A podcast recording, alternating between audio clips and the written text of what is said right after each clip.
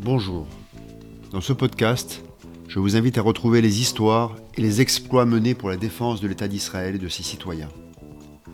De l'Antiquité jusqu'à nos jours, des hommes et des femmes, de toutes origines, se sont levés et ont risqué leur vie pour assurer la protection du peuple juif et de son État. Véritables héros, opérant publiquement, ou plus souvent dans l'ombre, ces idéalistes ont consacré leur vie au service d'Israël et du sionisme. Certaines de leurs actions sont très connues et ont fait la une des journaux.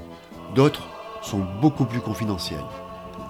Mais elles ont toutes marqué l'histoire. Ces héros ne doivent jamais être oubliés.